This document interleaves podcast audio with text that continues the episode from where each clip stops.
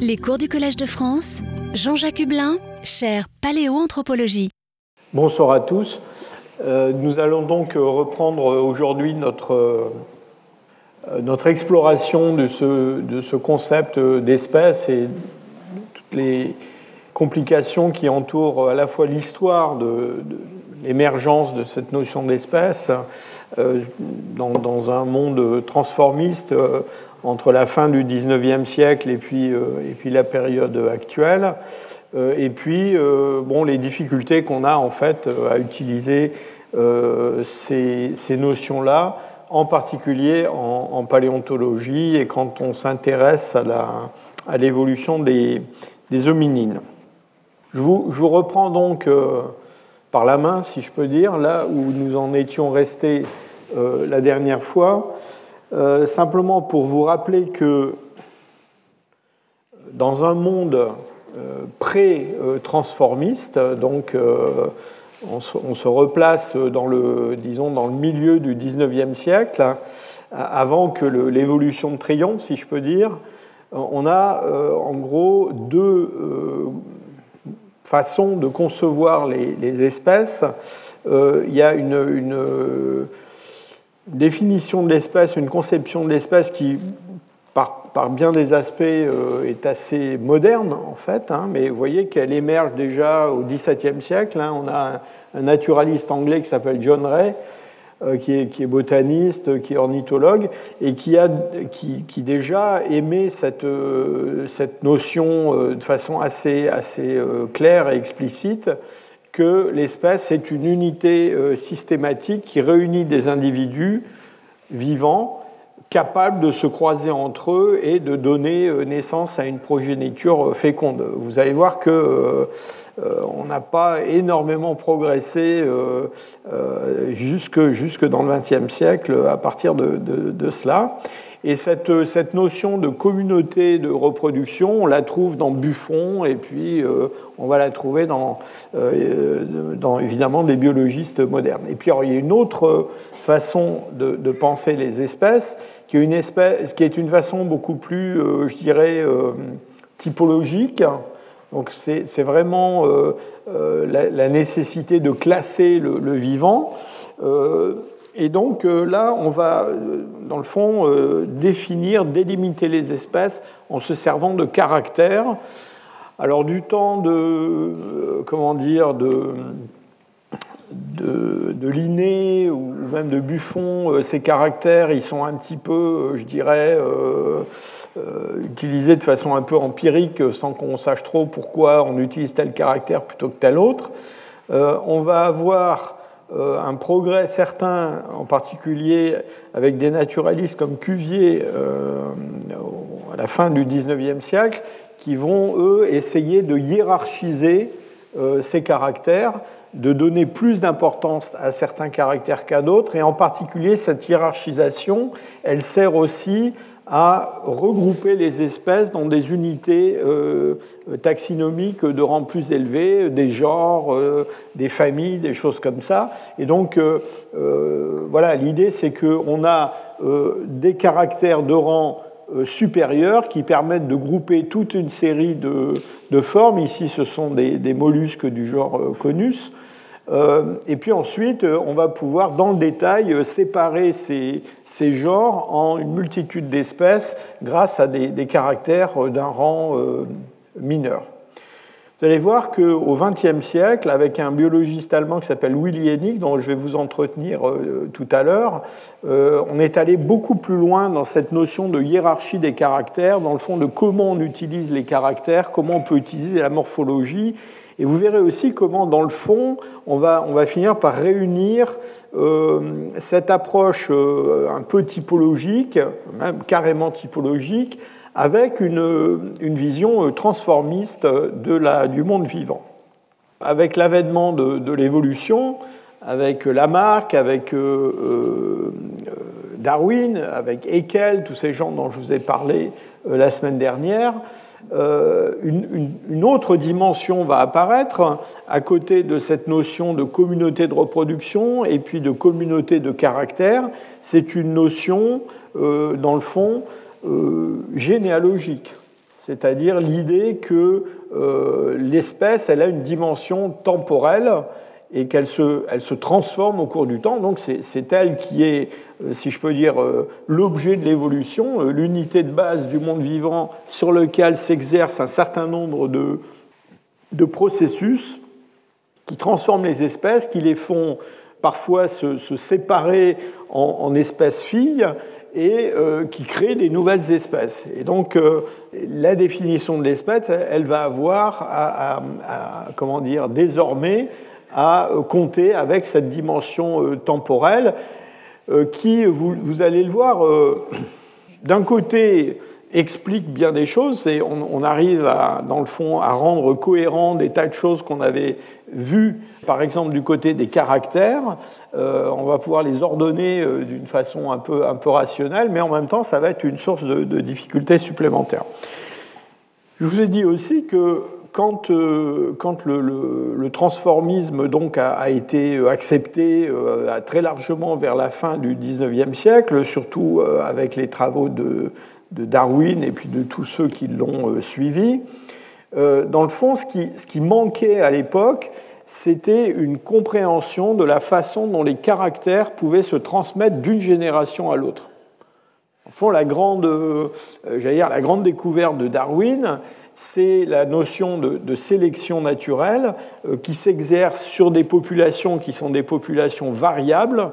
Et cette variabilité, dans le fond, elle est euh, travaillée par la sélection naturelle euh, qui va éliminer certains individus, favoriser d'autres individus. Et ces individus favorisés, ils vont transmettre leur caractère à la génération suivante. Et c'est ça qui, au cours euh, des temps géologiques, dans le fond, explique l'évolution des espèces. Donc ça, c'est la grande découverte de Darwin, mais euh, on ne sait pas comment les caractères sont transmis. Donc ça, c'est vraiment quelque chose qui, euh, qui manque. Et c'est une question qui va mettre beaucoup de temps à être résolue. Il va falloir un bon demi-siècle pour qu'on comprenne oui, un bon demi-siècle, même un petit peu plus, pour qu'on comprenne comment euh, ces caractères peuvent être transmis. Et on le sait aujourd'hui, ils sont transmis euh, par euh, le génome, qui, donc il les, qui les porte inscrits, codés dans notre ADN, dans nos chromosomes, et qui sont transmis d'une génération à l'autre. Donc la transmission des caractères, c'est pas une transmission de caractères euh, acquis par des, moyens qu'on ne comprenait pas très bien, un peu comme le, proposait Lamarck ou d'autres. Hein, que, je vous ai dit aussi que cette, notion de transmission des caractères acquis euh, était assez répandue euh, au XIXe siècle. Donc c'est cette autre chose, sont des, caractères qui sont inscrits quelque part et qui sont transmis donc par voie génétique. Alors la génétique, euh, elle va mettre très très longtemps à émerger en fait, la, génétique moderne. Euh, on a chez euh, des contemporains de Darwin déjà, si je peux dire, les prémices de la génétique. Alors, je vous ai parlé de Grégor Mendel, ce moine qui vivait en ce qui est aujourd'hui la République tchèque et qui faisait des expériences dans le jardin d'un monastère sur des poids de, couleurs. Et donc, euh, Mendel, lui, il avait découvert que, en fait, il y avait, il s'intéresse là à la couleur de poids, euh, il découvre que quand on croise des poids de couleurs différentes, eh bien, en fonction de la génération euh, que l'on euh, considère ensuite, eh bien, il se passe une transmission de ce caractère qui est un petit peu bizarre, c'est-à-dire qu'il y a une première génération où on va trouver un, une des couleurs chez euh, tous les descendants, et puis la, couleur qui est la couleur dominée, aujourd'hui on dit récessive, eh bien, cette couleur, elle va réapparaître à la génération suivante. Et donc là, on commence à voir qu'il y a euh, des caractères dominants, des caractères récessifs, et dans le fond, euh, en germe, si je peux dire, dans ces poids, euh, il y a les racines de la, transmission par l'ADN des, caractères qui sont hérités d'une génération à l'autre. je vous parlais de, donc de, contemporains de, Darwin, de, Mendel, etc. il faut citer le nom de Friedrich Mischer. donc, Mischer, c'est un, un, Suisse, il est, je crois, de Bâle. il travaille à l'université de, Tübingen. Et vous voyez, donc c'est quelqu'un qui, date de cette, cette, seconde moitié du 19e siècle. Et donc, Mischer, il, il découvre alors, il, euh, comment dire, il travaille sur, le, sur les leucocytes, globules blancs, et euh, il, euh, il, découvre dans les noyaux de ces, de ces leucocytes, il découvre une substance qui est une, une, substance chimique qui est riche, qui est acide, qui est riche en phosphate et qui est différente des protéines et euh, il, se rend compte que non seulement on trouve ça dans le noyau des leucocytes, mais on trouve ça dans d'autres noyaux. Et il va appeler cette, euh, cette substance la nucléine, puisqu'on la trouve dans les noyaux des cellules. Donc vous voyez que euh, dès le 1869, donc on, est très très loin dans le passé, on a déjà en fait découvert l'ADN, si je peux dire. Enfin, en tout cas, on l'appelle de la, nucléine. Alors toujours euh, dans, la, dans, la, comment dire, dans la deuxième moitié du XIXe siècle, il y a un autre euh, chercheur euh, germanophone qu'il faut signer, qui est Walter Fleming. Alors Walter Fleming, il, il, tire profit dans cette période historique des, des progrès techniques. La science, c'est souvent, les progrès scientifiques, c'est souvent des progrès des instruments qu'on peut utiliser. Et donc à l'époque, on commence à avoir des, microscopes qui sont des microscopes de plus en plus euh, performants. Et euh, Fleming observe des cellules et essaye toute une, série de, colorants sur ces cellules et il découvre que euh, dans les noyaux des cellules, il y a quelque chose qui est très facile à colorer et à observer au microscope. Et euh, il va appeler euh, euh, ces, structures des chromosomes. Donc chromosome en grec, hein, c'est vraiment décor coloré, hein, c'est de là que vient le terme de chromosome.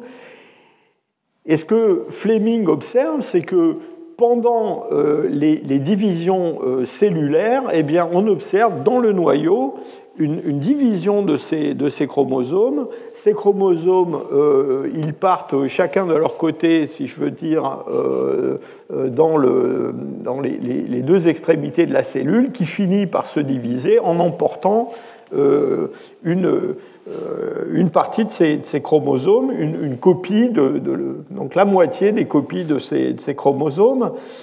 Et donc, encore une fois, euh, si on mettait bout à bout les découvertes de Mendel, les découvertes de, euh, de Mischer, de Fleming, etc., vous voyez que déjà, euh, en fait, dans la deuxième moitié du XIXe siècle, eh on a déjà pas mal d'éléments pour comprendre en fait cette, d'abord ce que sont les chromosomes, et peut-être que c'est là la, façon dont se passe la transmission des caractères d'une génération à l'autre. Alors en fait, euh, euh, Fleming, c'est une histoire que je vous ai déjà racontée plusieurs fois. Euh, il va publier ses résultats en 1882, mais dans le fond, c'est un peu une pierre dans un puits. Hein. il ne se, se, passe rien. Il faut attendre 20 ans avant qu'on on redécouvre ses, travaux, comme d'ailleurs on va redécouvrir les travaux de, de Mendel longtemps après sa mort. Alors il y a beaucoup de gens, à partir de la fin du, du 19e siècle, il y a beaucoup de gens qui sont impliqués dans cette émergence de la génétique. C'est difficile de, faire un choix, de, citer tout le monde. Euh, alors Wilhelm Johansen, c'est un, un Danois euh, qui, est, euh, qui, s'intéresse à la botanique. Et alors il est,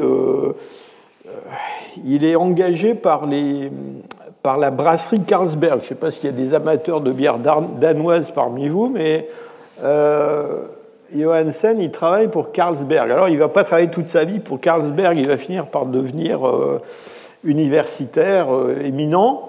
Et alors, évidemment, comme il travaille chez Carlsberg, il travaille sur, l'orge, hein, puisqu'il faut fabriquer de la bière. Et donc, il fait des expériences, il fait de la sélection sur des graines. Et ce qu'ils aimeraient, euh, aimeraient, obtenir, euh, c'est euh, évidemment des rendements plus élevés. Alors, il fait des expériences sur les, pas, que sur l'orge, il a continué à travailler sur l'orge très longtemps, mais il fait des expériences sur les haricots. Et il découvre une chose assez curieuse, c'est qu'il il, sélectionne des haricots, dans une population de haricots, il sélectionne les plus gros haricots, il cultive ces haricots en espérant qu'il va avoir la génération d'après euh, des haricots plus gros. Et en fait, non. Euh, d'une génération à l'autre, même quand on exerce cette sélection de, masse, eh bien, euh, en moyenne, on a toujours des haricots qui sont un petit peu pareils, mais avec une variabilité au sein des, haricots. Et donc là aussi, c'est un, début de compréhension de la façon dont se, transmettent les caractères. Et ce qu'on doit surtout à, Johansen, c'est euh, du vocabulaire, parce que c'est lui qui va pour la première fois euh, créer le, terme de, gène. Euh, donc il va proposer ce terme de, gène en 1909, et puis plus tard, il va proposer le terme de génotype et de phénotype. Donc les gènes, bah, c'est ce qui porte des caractères. le génotype, eh ben, c'est l'ensemble des gènes. Enfin, aujourd'hui, on sait que les gènes les vrais gènes, c'est seulement une toute petite partie de l'ADN. Hein, donc, le génotype, c'est euh, donc l'ensemble des caractères génétiques au sens large. Et puis le phénotype, et c'est un terme qu'on va utiliser souvent, le phénotype, c'est euh, la traduction euh, de tout ça dans les caractères des individus. C'est-à-dire que les individus, bon, ils ont des caractères anatomiques, des caractères physiologiques qui dépendent de leur génome, de leur génotype, euh, mais euh, pas seulement, qui dépendent aussi de l'environnement. Et donc on a une, comment dire, un résultat, si je peux dire, du génotype qui se manifeste en termes de taille, de couleur, de, forme, etc. Et ce sont deux notions qui sont quand même deux notions euh, assez différentes. Alors, à la veille, enfin disons autour de la, de la Seconde Guerre mondiale, alors là, les choses vont se, précipiter. Euh, il y a un, un Canadien qui s'appelle euh, Avery, euh, qui lui va découvrir, va découvrir que la nucléine de Micher, en fait, c'est de l'acide désoxyribonucléique, c'est-à-dire de l'ADN, et euh, en faisant différentes expériences, euh, ce qu'il va montrer, alors il n'est pas tout seul, hein, il travaille, il a des assistants, euh, on ne cite pas toujours le nom, mais donc Avry, ce qui, ce qui montre, c'est que cette, cet ADN, enfin cet acide désoxyribonucléique, dont on croyait que c'était un polymère monotone, c'est-à-dire une espèce de chaîne comme ça, un acide formé par une, très très longue chaîne répétitive, monotone, eh bien en fait non, c'est une chaîne qui porte de l'information et que dans le fond, euh, quand on, détruit cet acide désoxyribonucléique, eh bien, il se passe quelque chose qui fait que l'information ne se transmet pas euh. Alors il travaille sur des micro-organismes hein, ou des cellules, euh, l'information ne se transmet pas d'une génération à l'autre. Alors c'est une découverte importante parce que en fait pendant très longtemps, on a cru que euh, ce qui pouvait être le support euh, de, l'information pour la transmission d'une génération à l'autre, c'était plutôt des protéines en fait. Et donc Avril lui montre que non. En fait, il, fait des tas d'expériences où il, il, détruit euh, certaines, certaines protéines, il détruit l'ADN, etc. Et il montre que c'est l'ADN qui est porteur d'informations. Et puis tout ça, ça va aboutir en 1953 euh, finalement à la découverte, enfin à la, compréhension de la structure euh, de cet ADN qui est porteur d'informations. Donc là, on a accumulé toutes ces découvertes. Alors c'est une, une, découverte qu'on doit à deux chercheurs qui travaillent à l'université de Cambridge, hein, James Watson et Francis Crick, qui va leur valoir quelques années plus tard le, prix Nobel. Donc c'est une découverte absolument euh, sensationnelle. Euh, si ça vous intéresse, je vous encourage à lire euh, un peu la biographie de ces gens-là, hein, parce que, bon, euh, surtout Watson, il a été quand même assez, disons, dans la fin de sa vie, il a connu une certaine forme d'ubris. Hein, donc, ce sont des gens qui ont beaucoup écrit sur ce qu'ils avaient fait. Et, on comprend qu'il y avait une concurrence qui était très très vive entre différents chercheurs. Hein. Donc, ça a été eux, ça aurait pu être d'autres. En particulier, il y avait une jeune chercheuse qui s'appelait Rosaline Franklin, dont qui aurait dû partager le prix Nobel avec eux, mais bon, euh, elle est morte d'un cancer avant que, que, le prix Nobel ait été attribué, mais euh, euh, ils ont quand même ils ont beaucoup utilisé les résultats de cette, de cette Rosaline pour finalement découvrir la structure de l'ADN. Donc la, la recherche, je vous l'ai dit souvent, c'est pas c'est pas une vallée de roses. Hein. Et donc, ce que, ce que, euh, comment dire, euh, ce que Watson écrit que découvre, c'est que donc l'ADN, euh, une, ça a une structure en double hélice, hein, donc ce sont deux chaînes, et ces chaînes sont reliées par des bases azotées, et ces bases azotées, eh bien, en fait, il n'y en a que quatre qui se, combinent deux à deux pour relier ces deux, ces deux chaînes qui forment une, double hélice. Et euh, on peut, enfin, souvent c'est une, une image qui a souvent été utilisée, hein. on peut imaginer que ces, bases azotées sont des sortes de lettres euh, d'un alphabet qui comporterait que quatre lettres, et avec ces quatre lettres, eh bien, on, peut euh, noter, euh, on peut, stocker euh, de l'information. donc, dans notre ADN nucléaire, nous avons plus de 3 milliards de ces paires de bases, et donc 3 milliards de paires de bases, voilà, ça fait beaucoup, beaucoup d'informations. Et donc c'est ça qui euh, permet euh, d'une génération à l'autre de transmettre de l'information, et euh, une fois que la sélection naturelle a agi, eh bien, on, a un changement au cours du temps euh, dans le fond, du génotype d'une espèce euh, et donc euh, aussi de son, son, phénotype. Donc à ce stade-là, donc on est au milieu du, là on est en 1953, donc on a, on a vraiment, j'allais dire, complètement rempli cette, case, si je peux dire, qui manquait à, Darwin. Et donc on comprend le mécanisme de, de l'évolution des espèces de façon beaucoup plus, euh, je dirais, euh, complète que ce qu'on pouvait euh, proposer à la fin du, du 19e siècle. Alors on s'est rendu compte que, en fait, il n'y avait pas que la sélection naturelle comme mécanisme d'évolution des, espèces, il y avait d'autres processus qui étaient en jeu. Alors, la sélection naturelle elle-même, évidemment, c'est quelque chose qui est, qui est, fondamental.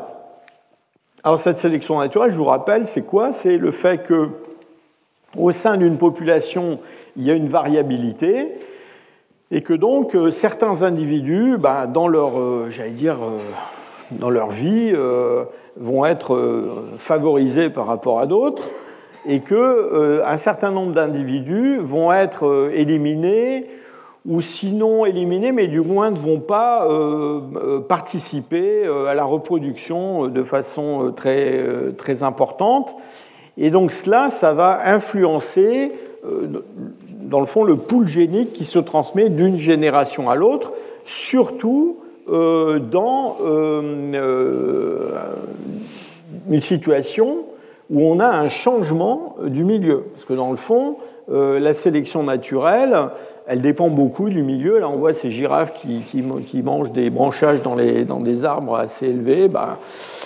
Euh, la taille des arbres, le fait qu'il y ait des arbres, tout ça, ça dépend euh, du climat, de l'environnement, et ça peut changer. Donc, euh, il y a une pression de sélection qui s'exerce sur les espèces, et cette pression de sélection, elle change en fonction de l'environnement. Alors, une chose qui est vraiment très importante à, quand même à comprendre et à retenir, c'est que cette sélection naturelle, euh, euh, elle, s'exerce sur le phénotype. Elle ne s'exerce pas directement sur le génome. C'est-à-dire c'est le fait qu'on ait tel ou tel caractère qui va euh, favoriser ou défavoriser un individu. Et quand je parle de caractères, ce sont des caractères physiques, ce sont des aptitudes, ce sont des caractères physiologiques. C'est pas le fait d'avoir telle ou telle euh, euh, séquence de, de base dans son, son ADN. Ce sont les caractères. Pourquoi je vous dis ça? Parce que bah, il y a un certain nombre de changements qui peuvent se produire dans le génome, des mutations, qui n'ont pas forcément d'effet dans le phénotype. Et donc à ce moment-là, bon, elles peuvent s'accumuler au cours du temps sans que la sélection euh, naturelle n'ait prise sur ces changements à l'intérieur du génome. Donc ça, c'est une notion qui est, qui est importante. Des exemples de, de, sélection naturelle, évidemment, on en a, on en a plein. Euh, et, le résultat de la sélection naturelle sous l'effet de, l'environnement, bah, c'est ce qu'on appelle l'adaptation. Et donc, euh, de l'adaptation, de la sélection, on en a dans toutes les espèces et on en a chez les hommes. Euh, ici, j'ai pris un exemple qui est euh, l'exemple des proportions corporelles. Eh bien, on a un changement des proportions corporelles à l'échelle de la planète en fonction du climat. Euh, tout simplement parce que suivant qu'on vive dans des climats qui sont des climats euh, très chauds ou très froids, euh, eh bien, les proportions corporelles vont être soumises à des contraintes différentes. Pourquoi? Parce qu'en gros, quand on vit dans des climats très chauds, ben, le, le, problème c'est de refroidir le corps. donc on a intérêt à minimiser le volume par rapport à la surface et quand on minimise le volume par rapport à la surface, eh bien, il faut avoir des corps qui sont les plus longilignes possibles. Et inversement, quand on est dans des climats très froids, eh bien là, on a intérêt à euh, maximiser le volume par rapport à la surface pour limiter le refroidissement. Et donc, on va avoir des proportions corporelles beaucoup plus trapues chez des Inuits que chez euh, des gens qui sont originaires euh, d'Afrique de l'Est. Hein. Et euh, ici, vous avez une analyse. Euh, alors, c'est une analyse euh, assez compliquée, c'est une analyse en composantes principales où on prend tout un tas de caractères métriques sur la longueur des membres, la longueur du segment distal par rapport au segment proximal, la, taille du tronc par rapport aux membres, enfin des tas de, paramètres comme ça qu'on combine. Et vous avez ici des populations euh, qui viennent de différentes euh, comment dire, régions d'Europe, vous voyez, Angleterre, Norvège, Allemagne, etc. Et puis là, ici, vous avez des populations africaines, des pygmées, des Soudanais, des, Africains de l'Ouest et de l'Est. Et vous voyez que, en fait, quand on combine tous ces caractères, eh bien, euh, toutes ces populations, alors c'est des moyennes hein, évidemment, au sein de chaque population, on va trouver des tas de gens qui, ont des proportions différentes, mais en moyenne, vous voyez que ces, euh, populations se rangent le long de cette euh, coordonnée principale numéro 1, et en gros, ils se rangent en fonction de la latitude à laquelle ils, habitent. et quand on, on, introduit dans une analyse comme ça un homme de Néandertal, eh ben, il tombe là. Euh, c'est-à-dire qui tombe au-delà euh, des euh, proportions corporelles qu'on trouve chez un, Inuit. Hein. Et, donc, voilà, on en a déduit que les Néandertaliens, ils avaient des proportions corporelles pour résister à, des, un stress thermique assez élevé. Alors le, le, cas des Néandertaliens, il est, un peu compliqué parce que vous comprenez bien que la réponse biologique au stress thermique, elle dépend aussi de comment dire euh, la protection qui peut être apportée par euh, des, des, comment dire une adaptation technique, une adaptation technologique. C'est-à-dire si vous avez des vêtements, par exemple, c'est plus facile de résister au stress thermique que si vous n'en avez pas du tout. Et donc, on peut imaginer que dans le Pléistocène, ce phénomène de modification des proportions corporelles euh, en fonction du climat et avait un effet beaucoup plus important dans des populations qui avaient peu de développement technique que dans des euh, populations qui avaient, je des vêtements euh, cousus très compliqués, par exemple. alors, Alors oui, justement, juste un détail, si on, on plotte aussi des hommes du Paléolithique supérieur d'Europe euh, qui vivent dans la même région que les hommes de Néandertal, qui viennent les remplacer, euh, vous voyez qu'eux, ils tombent à côté des Africains. Et ils tombent à côté des Africains. Pourquoi? Bah, Parce qu'ils viennent d'Afrique, hein, tout bêtement. Et donc, euh, il va leur falloir un, certain temps pour que leurs descendants bah, ils rejoignent le paquet vert, là, ici, des, Européens actuels. Donc tout ça, c'est de la sélection.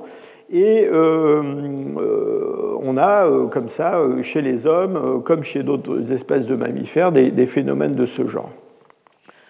Alors à cette sélection, ce qu'on appelle la sélection naturelle, s'ajoute une sélection sexuelle. Alors, la sélection sexuelle, c'est vieux, si je peux dire. Darwin a déjà, dans la descendance de l'homme, il a beaucoup développé cette notion de, de sélection sexuelle. D'ailleurs, euh, il y a une frontière qui est une frontière un peu floue entre la sélection naturelle et la sélection euh, sexuelle. Parce que je vous ai dit, la sélection naturelle, c'est le fait qu'il y a des, individus qui, sont éliminés. Euh, alors, ils peuvent être éliminés à une phase, vous savez, la sélection naturelle, ça joue même avant la naissance. Hein. Il y a, des, embryons qui sont éliminés, ils ne voient jamais le jour. Hein. Donc ça, c'est de la sélection naturelle. Alors après, chez les adultes, il y a une frontière un peu floue entre je suis éliminé et je ne suis pas éliminé, mais simplement je n'ai pas de descendance. Hein. Et euh, la sélection sexuelle, c'est vraiment euh, la sélection euh, qui s'applique dans le cadre des comportements reproducteurs, c'est-à-dire en fait dans le cadre d'une compétition entre individus pour assurer la propagation de leur propre génome. Alors, la, propagation du génome des individus, euh, c'est un problème qui est un petit peu différent pour les mâles et pour les femelles, euh, dans, toutes les espèces vivantes, y compris pour les hommes. Donc euh, les mâles, eux, produisent énormément de, gamètes, donc leur intérêt, c'est de les propager au maximum. Donc plus ils peuvent s'accoupler avec de femelles, et mieux c'est. Et donc il y a cette ce, comportement chez, les mâles dans de nombreuses espèces animales, et donc, pas qu'animales, et, euh, et, donc ce qui se passe, c'est qu'il va y avoir euh, chez les mâles, il va y avoir des compétitions, alors qui peuvent être, alors le, cas le plus spectaculaire, ce sont les, combats euh, entre mâles, dans le fond, pour s'assurer l'exclusivité sur des harems de plus en plus importants. Donc c'est ce qu'on observe par exemple chez les, chez les cervidés. Euh, alors les femelles, elles, elles ont d'autres priorités, si je peux dire, parce qu'elles produisent beaucoup moins de gamètes, d'accord? Et donc, elles, leur problème, c'est, dans le fond, de sélectionner les meilleurs mâles possibles, si elles peuvent, d'accord? Et, euh, et donc, euh, il y a une, enfin, elles ont une, capacité de choix, si je peux dire. Et donc, il y a une autre stratégie possible pour les mâles, qui est non pas de euh, se taper dessus pour euh, se, réserver les femelles, mais c'est d'essayer de, euh, de, séduire, si je peux dire, les femelles. Et donc on a dans de nombreuses espèces animales des, des, mâles qui déploient tout un tas de, de, caractères. Alors ça peut être notamment chez les oiseaux, chez les poissons, on a des choses assez extraordinaires. voilà, c'est moi le plus beau, c'est avec moi qu'il faut se reproduire, et parfois ça marche. Et puis, bon, alors, je vous ai dit, la sélection sexuelle, elle existe aussi du, côté des, femelles, parce qu'elles, eh bien, euh, aussi, elles vont euh, développer tout un tas de caractères, dans le fond, pour, si je peux dire, attirer les meilleurs mâles possibles, et donc assurer avec la, sécurité la plus grande possible la transmission de leur, génome euh, aux générations suivantes. Et on a euh, donc euh, de la sélection sexuelle, c'est connu chez tout un tas d'espèces euh, vivantes. Chez les hommes, on a, je vous ai donné un exemple de sélection naturelle avec les, proportions corporelles. on pense que chez les hommes, des caractères comme par exemple la couleur des yeux ou, la forme des cheveux ou la couleur des cheveux ou des choses comme ça, il y a beaucoup de choses qui tournent autour du visage, c'est probablement quelque chose qui est soit de la sélection sexuelle, soit quelque chose dont on va parler tout à l'heure, qui est de la pléiotropie, euh, je vous en dirai euh, un petit mot, mais on soupçonne qu'il y a beaucoup de, sélection sexuelle à l'œuvre, euh, pourquoi? Parce que souvent, ce sont des caractères qui, en eux-mêmes, ne présentent pas d'avantage adaptatif quelconque. Euh, vous, pouvez avoir les yeux marrons, très bien vous en tirer. Je, parle en connaissance de cause. Donc, euh, ce n'est pas, pas absolument rédhibitoire. Il faut bien comprendre aussi que cette sélection sexuelle et cette sélection naturelle, elles interagissent et euh, elles interagissent parfois euh, d'une façon un petit peu négative. Pourquoi? Parce que euh, la sélection sexuelle, surtout quand elle amène un des deux sexes, généralement ce sont les mâles, hein, à, faire des, à développer des caractères un petit peu, un, petit peu extravagants, hein, bon, c'est pas mal parce que ça peut attirer les femelles, euh, après, quand il faut voler pour échapper à un prédateur, euh, c'est pas forcément euh, très bien d'avoir une queue comme celle d'un pan bleu. on a aussi des cervidés particulier un cervidé qu'on a dans le Pléistocène d'Europe, euh, qui est un cervidé qui a fini par avoir des, ramures absolument euh, colossales, hein, de, 4 mètres d'envergure ou quelque chose comme ça. Euh, donc il faut bien voir que le développement de ces caractères sexuels secondaires qui sont censés favoriser la reproduction, eh bien, ça a un coût pour l'organisme euh, pourquoi? Bah, il, faut les, il, faut les, il, faut les, faire pousser, hein, les, les, bois. Hein. donc ça, il y a un coût métabolique très important. Et puis ça peut même, euh, dans le fond, euh, représenter un, comment dire, un inconvénient. Je vous ai parlé de la prédation. Ça peut aussi représenter un inconvénient quand on se trouve en, en concurrence avec une autre espèce qui n'a euh, bah, pas, euh, pas apporté des dizaines de kilos de bois sur la tête, qui vit dans le même environnement et qui est en concurrence directe pour exploiter la même niche écologique. On pense même que dans certains cas, ça peut expliquer la disparition de certaines de ces espèces. J'ai évoqué le, terme de, pléiotropie génétique à propos de, ces caractères des yeux, des, cheveux, etc. chez l'homme. Alors qu'est-ce que c'est que cette histoire de pléiotropie génétique? Alors dans, les, dans les, temps anciens de la, génétique, dans le fond, quand on a commencé à, raisonner avec les, les, principes de la, de la, génétique mendélienne, euh, tout était simple, c'est-à-dire il y avait quelque part euh, dans le génome un gène qui donnait la couleur des, des pois, euh, il y avait une version dominante du gène et puis une version euh, récessive, et puis il y avait différentes combinaisons qui pouvaient se produire, et donc on avait une correspondance entre un allèle, c'est-à-dire une variation du gène, et puis un caractère. Alors depuis, on s'est rendu compte que c'est pas du tout comme ça que ça fonctionne. C'est-à-dire que le génome, euh, je vous ai dit, le génome, il, il, il, dans le fond, il produit un phénotype en interaction avec l'environnement. Mais quand je dis en interaction avec l'environnement, c'est y compris avec l'environnement génétique à l'intérieur du génome. Autrement dit, euh, les parties du génome qui codent des caractères sont eux-mêmes entourées dans le génome par euh, d'autres gènes, d'autres parties euh, du génome, et tout ça interagit de telle façon qu'en en fait, il n'y a pas de correspondance entre un gène et un caractère. D'abord, les gènes je vous ai souvent euh, dit ça, mais les gènes, c'est en fait une toute petite partie du génome, à peu près 1,5% chez l'homme, euh, c'est ce qui code des protéines. Hein. Et puis après, il y a tout un tas d'autres choses dans, notre ADN, en particulier des parties du, génome qui, dans le fond, régulent ces gènes, les mettent en route, si je peux dire, les arrêtent quand il faut, etc. Et le résultat de tout ça, c'est deux choses. D'abord, la plupart des caractères qu'on connaisse, euh, qui nous intéressent, là, ce dont on est en train de parler à propos des hommes, par exemple ces caractères de la, des proportions corporelles, quelque chose comme aussi simple que la taille, par exemple, c'est quelque chose qui euh, dépend euh, de centaines de locus à l'intérieur de l'ADN. Ce n'est pas juste quelque part, il n'y a pas un caractère grand-petit. Il y a des, centaines de, je crois d'ailleurs qu'on a dépassé le millier maintenant, euh, de, locus dans le génome qui, dont on sait qu'ils ont une influence petite sur la taille, et c'est l'addition de toutes ces de toutes ces influences qui déterminent la taille. Et d'ailleurs, ça explique qu'une partie de la variance de la taille. Hein. Euh, donc on est, on est, très très loin d'avoir euh, déroulé toute cette, cette bobine-là. Ça, c'est la première chose.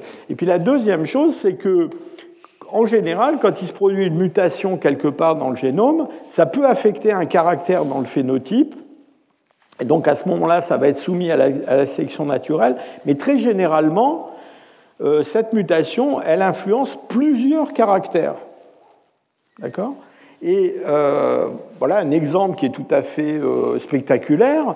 Chez les animaux domestiques, on a dans pratiquement toutes les espèces domestiques, les chats, les chiens, les cochons, les moutons, enfin tout ce qu'on peut imaginer. Là, je vous ai mis une vache et un cheval. on a des robes noires et blanches comme ça. Et si ces robes noires et blanches existent chez les animaux domestiques et qu'on ne les trouve pas chez les animaux sauvages équivalents, les aurochs, les chevaux sauvages, les loups, eh bien c'est bien parce que c'est le produit de la domestication. Et quand on domestique des animaux, on ne les domestique pas pour qu'ils aient des taches noires et blanches. On les domestique pour qu'ils se tiennent tranquilles. Hein. et donc, ce qu'on sélectionne, c'est un comportement. On sélectionne des individus qui sont des individus dociles. Et en sélectionnant des individus qui sont dociles, eh bien, on obtient des individus dociles, mais on obtient aussi d'autres caractères qui ne sont pas forcément désirables. Et donc, euh, ça, euh, c'est un phénomène qui est très très important. Et donc, ça explique peut-être ce que je vous disais tout à l'heure à propos des yeux et des cheveux chez l'homme, c'est-à-dire c'est sans doute de la sélection sexuelle, mais il y a aussi la possibilité que ça soit de la pléiotropie. C'est-à-dire que par exemple, en sélectionnant euh, dans les hautes latitudes des peaux claires par rapport aux peaux foncées, ça ait un effet euh, aussi sur d'autres caractères. Et donc à la fin, euh, ce qu'il faut bien comprendre, c'est que la sélection naturelle, elle, agit sur le phénotype des individus, donc elle agit sur une espèce de, compromis entre les avantages et les bénéfices euh, de tous ces caractères qui peuvent changer. Autrement dit, on peut avoir par sélection naturelle un, changement qui se produit euh, qui est, euh, comment dire, lié à un effet de sélection, parce que c'est un caractère qui est très important pour cette espèce, mais à côté de ça, il peut y avoir des changements qui se produisent, qui sont des changements qui n'ont aucune importance. Par exemple, cette histoire de taches blanches. Enfin, les taches blanches et noires, si vous êtes un animal sauvage, ça ne peut pas être très avantageux hein, vis-à-vis des prédateurs. Mais euh, dans le cas des animaux domestiques, ça ne gêne pas. Mais on peut même avoir des caractères qui sont un petit peu désavantageux, euh, qui sont fixés par la sélection naturelle. Pourquoi? Parce que par pléiotropie, ils sont associés à d'autres caractères qui, eux, sont très importants. Donc on a beaucoup de bénéfices d'un côté, et du coup, si je peux dire, on est prêt à payer le prix d'un inconvénient, un petit inconvénient. Donc il y a une espèce de balance entre avantages et bénéfices qui se produit. Et euh, c'est lié à ça aussi. Il faut bien comprendre qu'il n'y a pas de, euh, comment dire, de, au fond, ce que je suis en train de vous dire, c'est qu'il n'y a pas de bon gène dans le fond. Hein. C'est-à-dire que euh, à la fin, ce qui compte, c'est le résultat final en termes de phénotype et comment ce phénotype va se, comporter dans un environnement particulier. Et quelque chose qui est favorable dans un environnement particulier peut devenir défavorable dans un autre environnement et vice-versa. Vous avez entendu parler, je pense, abondamment à cause de l'épidémie de Covid, euh, du fait que les gens qui possèdent tel fragment d'ADN néandertalien dans leur génome sont plus susceptibles de développer une forme sérieuse de, la Covid-19 que les autres. Alors vous me direz, mais, bon sang, pourquoi est-ce qu'on a ce, bout d'ADN néandertalien là où il ne faut pas? Bah, Probablement qu'on l'a parce qu'il a été bénéfique à un certain moment dans d'autres conditions où il n'y avait pas de Covid-19. Hein. Euh, on a aussi des exemples, par exemple, de parties du génome, parce qu'on a des moyens de mesurer, euh, de savoir si, euh, comment dire, certaines parties du génome ont été soumises à une sélection positive, c'est-à-dire si la sélection naturelle les a, dans le fond, favorisées. Et on se rend compte que, par exemple, certaines parties du génome qui ont une influence sur des, maladies euh, neurodégénératives, style Alzheimer et compagnie, ont été sélectionnées positivement au cours des derniers 300-400 000 ans. Alors là aussi, ça paraît complètement euh, contre-intuitif, bah oui, elles, ont été, ces parties du génome ont été sélectionnées positivement, ces allèles ont été sélectionnés positivement. Pourquoi? Parce que par ailleurs, ils doivent, ou ils ont dû dans le passé, apporter un bénéfice. Et par exemple, on peut très bien imaginer que dans le développement cérébral, certains allèles qui je sais pas, favorisent la prolifération euh, des neurones ou la connectivité des neurones, ils ont bénéficié d'une sélection positive Tant que les gens vivaient pas plus que 40 ans, euh, c'était très bien. Euh, si les gens se mettent à vivre très longtemps, ces gènes qui, étaient, enfin, ces, parties du génome qui étaient favorables quand euh, elles agissaient dans le développement initiale du cerveau, eh bien, finalement, se révèle plus nocive, si je peux dire, dans des populations où on vit très très longtemps. Donc vous voyez qu'il n'y a, pas de, il a pas de bons gènes, il n'y a pas de mauvais gènes. Tout dépend de l'environnement. alors, autre phénomène qui influe sur l'évolution du, du, génome et donc du phénotype, alors c'est un phénomène auquel, euh, tant qu'on n'avait pas compris le fonctionnement de l'ADN, dans le fond on n'avait pas vraiment saisi ce, phénomène-là, c'est euh, ce qu'on appelle la dérive génique et les effets euh, fondateurs. Alors de quoi il s'agit? Il s'agit en fait de, de l'effet, alors là pour le coup il s'agit du hasard sur les variations du génome.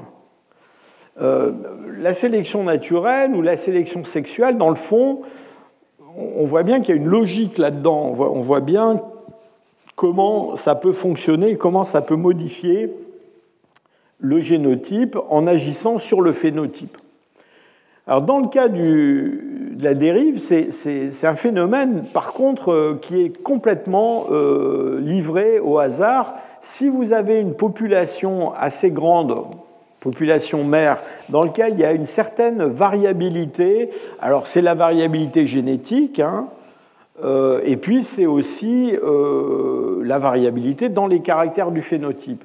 Si pour des raisons qui sont des raisons qui peuvent être démographiques ou qui peuvent être liées à des migrations, à des choses comme ça, on prend un petit, euh, comment dire, un petit échantillon de cette grande population bien, par pur effet du hasard, on peut se retrouver avec euh, certaines parties du génome qui vont être représentées dans cette population fille, mais pas d'autres. Hein. Imaginez un sac de billes euh, de toutes les couleurs, vous plongez la main et vous sortez une poignée de billes. Euh, eh bien, dans cette poignée de billes, vous n'aurez pas toutes les couleurs. Et vous aurez peut-être que deux ou trois couleurs par rapport aux 10 ou 20 couleurs qui se trouvent dans le grand sac de billes. Et si à partir de cette petite poignée de billes, eh bien, vous reproduisez une population de grande taille, eh bien, cette population de grande taille, elle va avoir une, variabilité beaucoup plus faible que la population euh, mère de départ.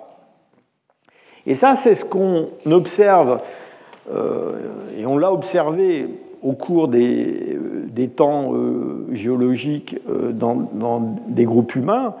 C'est ce qu'on observe, par exemple, si vous avez des fluctuations climatiques très importantes qui font que, dans le fond, la densité de population s'effondre dans une certaine région. Donc on se retrouve avec très très peu de monde. Alors, on se retrouve avec très très peu de monde. C'est pas parce que ceux qui résistent pas au froid survivent et pas les autres. C'est juste que parce que il y en a qui sont au bon endroit et d'autres qui sont au mauvais endroit. Et ceux qui sont au mauvais endroit, ils survivent pas parce qu'ils sont au mauvais endroit, quel que soit leur caractère. Et ceux qui survivent parce qu'ils sont au bon endroit, bah voilà, ils ont eu la chance d'être là et donc eux, ils vont ils vont ils vont passer euh, à travers cette crise. Et donc on a ça. On a aussi ça euh, dans des, euh, par exemple, des cas de colonisation euh, d'îles où on a un tout petit nombre d'individus qui passent d'une région à une autre. par exemple, la colonisation des îles polynésiennes, eh bien, c'est quoi? C'est des, des, petits groupes d'individus qui partent d'une île et qui vont dans une île très loin là-bas. D'ailleurs, parfois, ils ne savent pas très bien où ils vont. Euh, il y en a qui arrivent nulle part, et il y en a qui arrivent, et puis ils vont coloniser une nouvelle île, et puis de cette île, ils coloniseront une autre île, etc. Et quand on regarde la variabilité du génome chez les hommes actuels, eh bien, euh, ce qu'on observe, c'est quoi? C'est que euh, y a, quand on prend une, variable qui est la distance géographique alors quand je dis la distance géographique, c'est par voie terrestre, en marchant, hein, entre l'Afrique de l'Est, là, et puis n'importe quel point de la planète. Hein, donc on peut mesurer cette distance, combien de temps il faut, enfin pas combien de temps, mais combien de, kilomètres il faut faire pour aller de l'Afrique de l'Est jusqu'en Amérique du Sud, en traversant toute l'Asie, en traversant le détroit de Bering et puis en descendant jusqu'en Amérique du Sud. C'est très long. Euh, eh bien, quand on porte en abscisse cette, valeur et que là, en ordonnée, on met la diversité génétique des populations, eh bien, on, observe qu'il y a un lien direct entre les deux, c'est-à-dire que euh, plus on est loin à pied de ce point-là, et plus la diversité génétique va être faible. Et ça, ça correspond eh bien, à un modèle de, peuplement par des populations euh, pionnières qui, euh, qui essaiment, dans le fond, à partir de populations mères, et ce sont des petites populations. Et vous voyez que les endroits où on a la diversité génétique la plus faible, eh ben c'est justement ces, euh, ces populations de l'Amérique du Sud profonde ou des populations océaniennes, des choses comme ça, parce que c'est là que cet effet de dérive est le, le, plus, le plus important. Puis alors, troisième euh, phénomène euh, sur lequel j'attire votre attention et qui, joue un rôle dans la comment dire l'évolution des espèces, euh, c'est les, phénomènes de, flux géniques et de voire d'hybridation. Alors on parle plutôt de flux géniques quand on a affaire à des populations d'une même espèce, et puis on parle d'hybridation quand il s'agit d'espèces différentes. Alors vous me direz, les espèces différentes ne devraient pas euh, s'hybrider, mais vous allez voir qu'elles s'hybrident et on va en parler plus longuement euh, la prochaine fois. Et donc de plus en plus, on, considère que c'est un mécanisme qui a joué un rôle important euh, dans l'évolution. alors on connaît beaucoup d'exemples d'hybridation chez les mammifères, en particulier chez les primates, ça a été extrêmement étudié. Euh, encore une fois, dans une prochaine leçon, on rentrera plus en détail sur ces mécanismes de séparation d'espèces et puis d'hybridation. Et verrez que ça nous apprend des choses sur l'évolution humaine elle-même. Euh, mais dans le fond, euh, ce qui se passe quand on a ces phénomènes d'échange de, gènes entre des espèces qui sont en voie de séparation ou quasiment déjà séparées, c'est que ça peut être un moyen pour une espèce fille de, récupérer euh, des caractères, enfin des, parties du génome qui ont été perdues ou qui ont été altérées au cours de l'évolution de cette espèce euh, parce qu'ils ne servaient à rien, qu'ils n'étaient pas intéressants, voire qu'ils étaient nocifs, mais l'environnement ayant changé, bah, tout d'un coup, ça serait bien quand même de les avoir. Et donc, s'il y a une espèce sœur qui, les possède encore et qu'on peut s'hybrider avec cette espèce sœur, eh bien la sélection naturelle immédiatement va fixer cette, euh, cette introgression. Hein. et en particulier, je vous ai parlé tout à l'heure des histoires d'hommes de Néandertal et d'Homo sapiens à propos de la, Covid, mais euh, on, pense que euh, justement entre espèces dominines, c'est un phénomène qui a, qui a pu jouer. Donc, euh, voilà, avec les progrès de la génétique, avec tout ce que je viens de vous expliquer de façon un petit peu euh, simplifiée, même un peu caricaturale, je vous ai beaucoup parlé de gènes, euh, encore une fois, hein, ôtez de votre esprit l'idée que le génome est composé que de gènes et que l'évolution, ça agit sur les gènes. Hein. l'évolution, ça agit sur tout le génome, sur tout l'ADN, et on sait aujourd'hui qu'en particulier les parties qui régulent les gènes, c'est quelque chose qui est très très très important. Et donc, euh, vous allez voir que euh, tous ces progrès ayant été euh, accomplis, dans le fond, on aurait pu se dire, voilà, maintenant on a refermé le livre de l'évolution. Darwin avait laissé quelques pages à écrire, la génétique a fait le reste du travail, maintenant tout est réglé. Vous allez voir que ce n'est pas le cas. Et on a une, une date euh, très importante hein, dans les années 40, enfin plus, plus exactement 1942. Euh, ça va être dans le fond une, une synthèse euh, de tout ce que je viens de vous raconter, depuis Darwin jusqu'à la découverte de la, comment dire, de la transmission génétique des, caractères. Alors en 1942, on n'a pas encore découvert la structure de, de, de l'ADN. Hein. Mais enfin, on sait que c'est comme ça que se transmettent les caractères. Et donc, on a des, biologistes, alors surtout euh, Ernst Mayr euh, et, et euh, Theodosius Dobzhansky. Alors, tout ça, c'est des. bon, Dawkins, c'est un, un, anglais, je crois. Hein. Fischer aussi, mais Mayer, c'est un, immigré allemand euh, aux États-Unis. Dobzhansky, c'est un, immigré euh, ukrainien.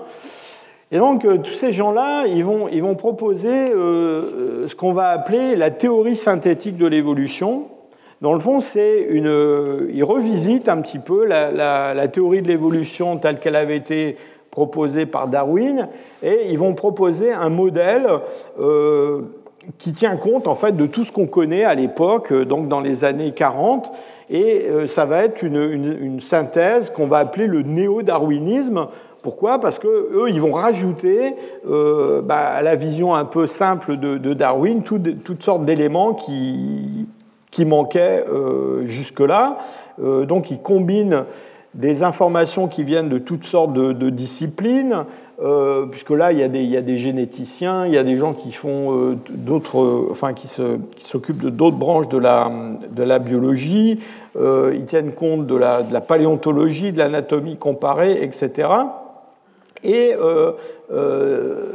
tout ça va aboutir donc à une formulation d'un concept à l'époque moderne, néo-darwinien, de ce que c'est une espèce. Et donc vous avez ici une définition qui a, euh, j'allais dire, qui a marqué l'histoire, euh, qui a été euh, proposée par Hans Meyer dans un de ses ouvrages qui s'appelle Systematics and the Origin of Species. Et donc, ce qu'il dit là dans cette, dans cette définition de l'espèce, alors je vous traduis comme ça un peu à la, à la hache, hein, mais il, dit que les espèces, ce sont des groupes de populations naturelles qui sont interfécondes alors, euh, actually or potentially, ça veut dire qu'ils sont interfécondes réellement ou potentiellement, et qui sont euh, isolés sur le plan reproductif euh, des autres groupes de, même nature. Donc vous voyez, là on est revenu à cette, définition comme l'espèce étant une communauté de reproduction. Alors plus tard, euh, ils vont rajouter à cette définition de l'espèce une, phrase supplémentaire qui est et qui produit des hybrides et qui produit des et qui a des produits féconds, hein, dont, la, reproduction résulte en produits qui sont féconds. Alors cette, définition, elle a eu un, un, succès extraordinaire, parce que dans le fond, c'est la définition moderne qui est encore considérée aujourd'hui par beaucoup de gens, et je pense que euh, si vous arrêtez quelqu'un dans la rue et que vous lui demandez ce que c'est qu'une espèce, euh, probablement qu'il vous dira quelque chose qui est un peu de cette, euh, de cette nature-là. mais paradoxalement, en fait, la proposition des, des, tenants donc, de la théorie synthétique, de cette forme de déodarwinisme, en fait, vous allez voir que ça a eu un résultat assez, assez curieux finalement, parce que en fait, ça va créer une espèce de, débat, une espèce de polémique à propos euh, du concept d'espèce. Et dans le fond, au lieu de refermer le débat, ça va en fait l'ouvrir euh, beaucoup plus parce que ça va susciter immédiatement euh, des, des critiques, des commentaires. Pourquoi? Ben Parce que en fait, les différentes branches de la biologie ne trouvent pas forcément leur compte dans cette définition. Alors cette définition, elle, d'entrée de jeu, elle pose des problèmes à un certain nombre de biologies, je vous l'ai dit. Alors d'abord, qu'est-ce qu'on fait avec les fossiles? Parce que les fossiles, on ne peut pas savoir s'ils se reproduisent entre eux ou pas. Hein. Et donc, comment on va définir des espèces fossiles? Donc, vous imaginez que les paléontologues, ils ne sont pas très contents avec euh, cette définition-là de l'espèce. Eux, ils préfèrent une définition qui est une définition qui se fonde sur des, euh, sur des caractères. Euh, enfin, on reviendra un peu sur le, sur le problème de l'espèce paléontologique dans un instant. Puis il y a un autre problème, c'est que euh, dans la nature, il y a des tas d'organismes, enfin de, de formes de vie qui sont des formes non sexuées. Et là, euh, euh, comment on décide, par exemple, de l'existence d'une espèce de bactérie? Parce que là, il n'y a pas de notion d'interfécondité, puisque les bactéries, elles se reproduisent par division de bactéries. Et je vous rappelle, cet arbre de vie que je vous ai montré, euh, voilà, nous on est là, hein. c'est-à-dire les, les, eucaryotes sexués, c'est le tout petit bout de, cette feuille verte là, et tout ça, euh, c'est des créatures euh, non sexuées. Hein. Donc, en gros, cette définition, elle n'est pas applicable dans un certain nombre de, de cas. Et puis, je vous ai dit, on a ajouté cette notion de, de produit fécond bah, là aussi, immédiatement, il y a des gens qui vont dire, mais attendez, euh, dans la nature, on a euh, des hybrides qui sont féconds. C'est-à-dire, euh, bon, tout le monde connaît le cas des, mulets et des chevaux, qui, des, des, mulets qui sont le produit d'une reproduction entre le cheval et l'âne, et qui sont stériles.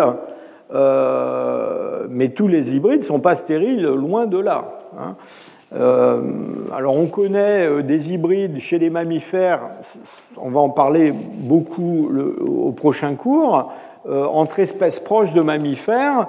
là, c'est un cas d'hybridation entre un ours polaire et puis un, grizzly, qu'on appelle un pisli ou un, un, gros lard en français, c'est un peu, un peu désagréable comme nom.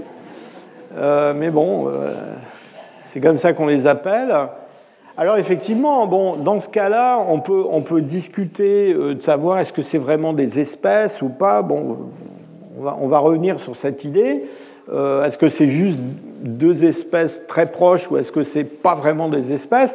Mais alors, dans le monde végétal, alors là, euh, des hybrides, euh, il y en a énormément, et il y a des hybrides entre des formes qui sont très éloignées, euh, enfin très différentes les unes des autres. Et voilà, les, botanistes ont dit, mais attendez, enfin là je vous donne un exemple, la, la des ruisseaux et la benoîte des villes, les, botanistes disent, c'est on peut pas, on va pas les mettre dans la même espèce parce qu'il y a un hybride qui est fécond, parce qu'en fait, dans la nature, ces deux formes existent de façon stable, elles, elles, sont bien différentes et occasionnellement elles s'hybrident et elles produisent des hybrides féconds. Et donc le résultat de donc, tous ces débats autour de, euh, la théorie synthétique et de, ce concept proposé par Mayer de ce qu'il a appelé euh, l'espèce biologique, bah, le résultat, ça a été que tout le monde s'est mis à proposer des définitions de l'espèce. Et donc, euh, on a, alors, bon, ça c'est une liste, je ne sais pas si elle est vraiment exhaustive, hein, je, l'ai faite comme ça en, allant chercher euh, tout ce que j'ai pu trouver dans la littérature, mais euh, il y a 25, 26, euh, parfois on dit 28 définitions différentes de l'espèce.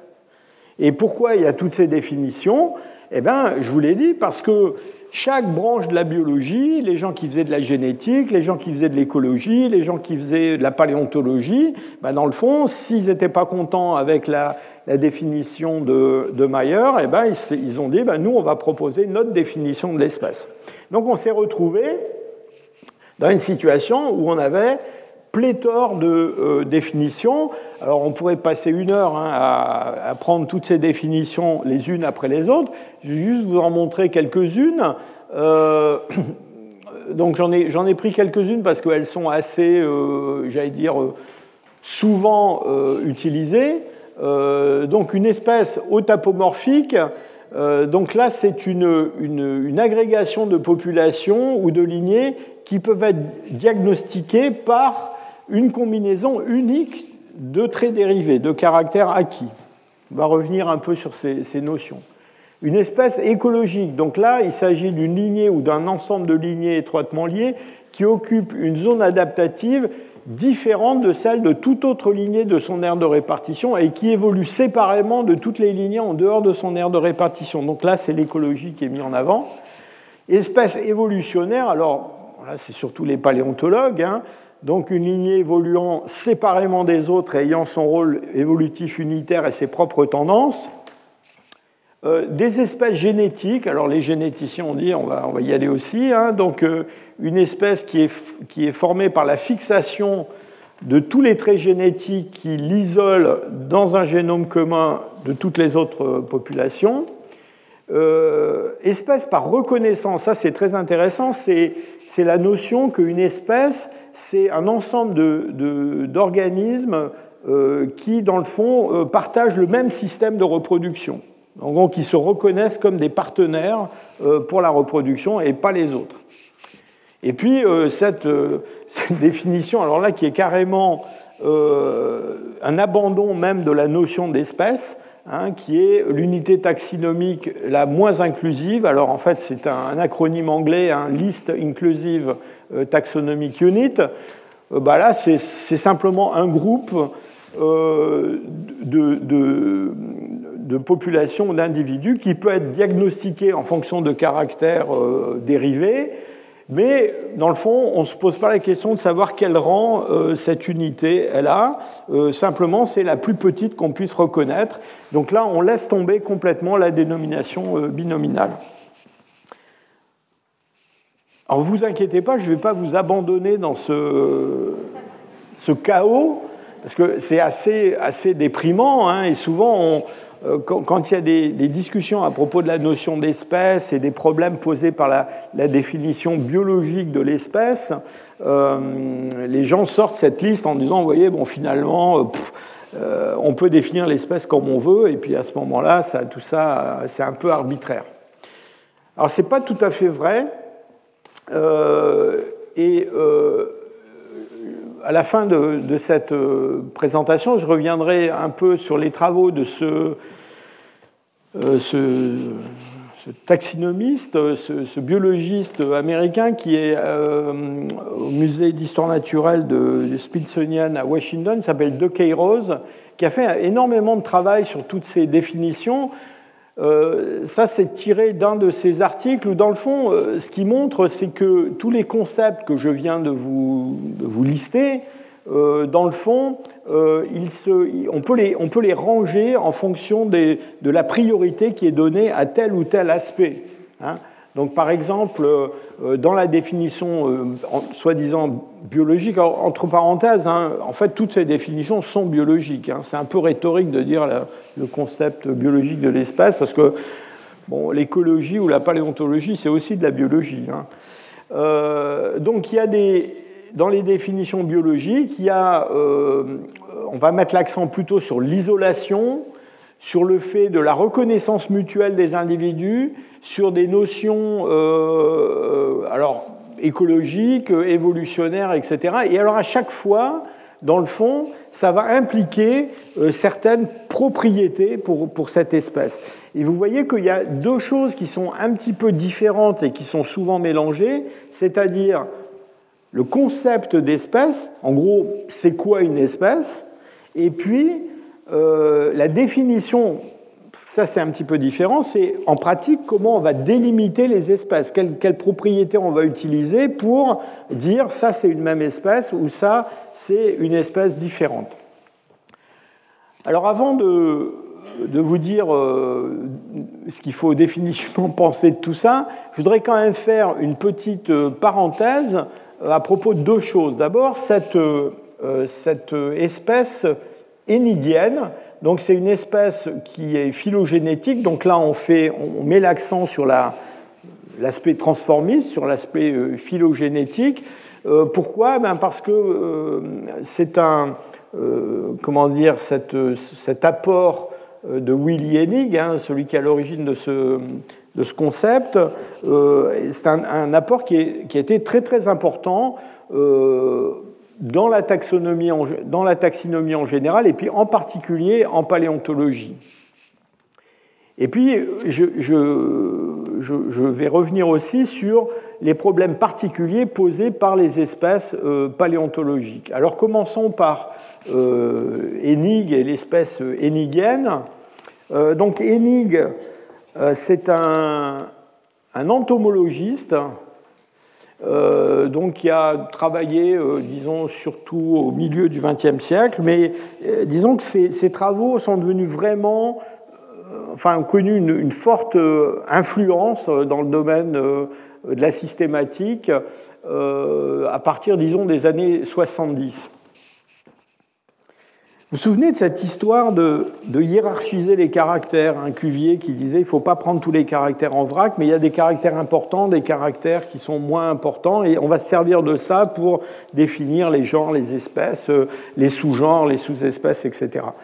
Donc Winnie, Enig, ce qu'il propose, lui, c'est une hiérarchie des caractères, mais euh, pas en fonction d'une décision comme ça, est-ce que ce sont des caractères importants ou pas importants, lui, ce qu'il met en avant dans son raisonnement, et vous allez voir que c'est extrêmement... Euh, en fait, c'était un pas absolument nécessaire à franchir, euh, c'est la notion de caractère dérivé par rapport à des caractères primitifs, ou plutôt d'un état dérivé ou d'un état primitif d'un caractère particulier.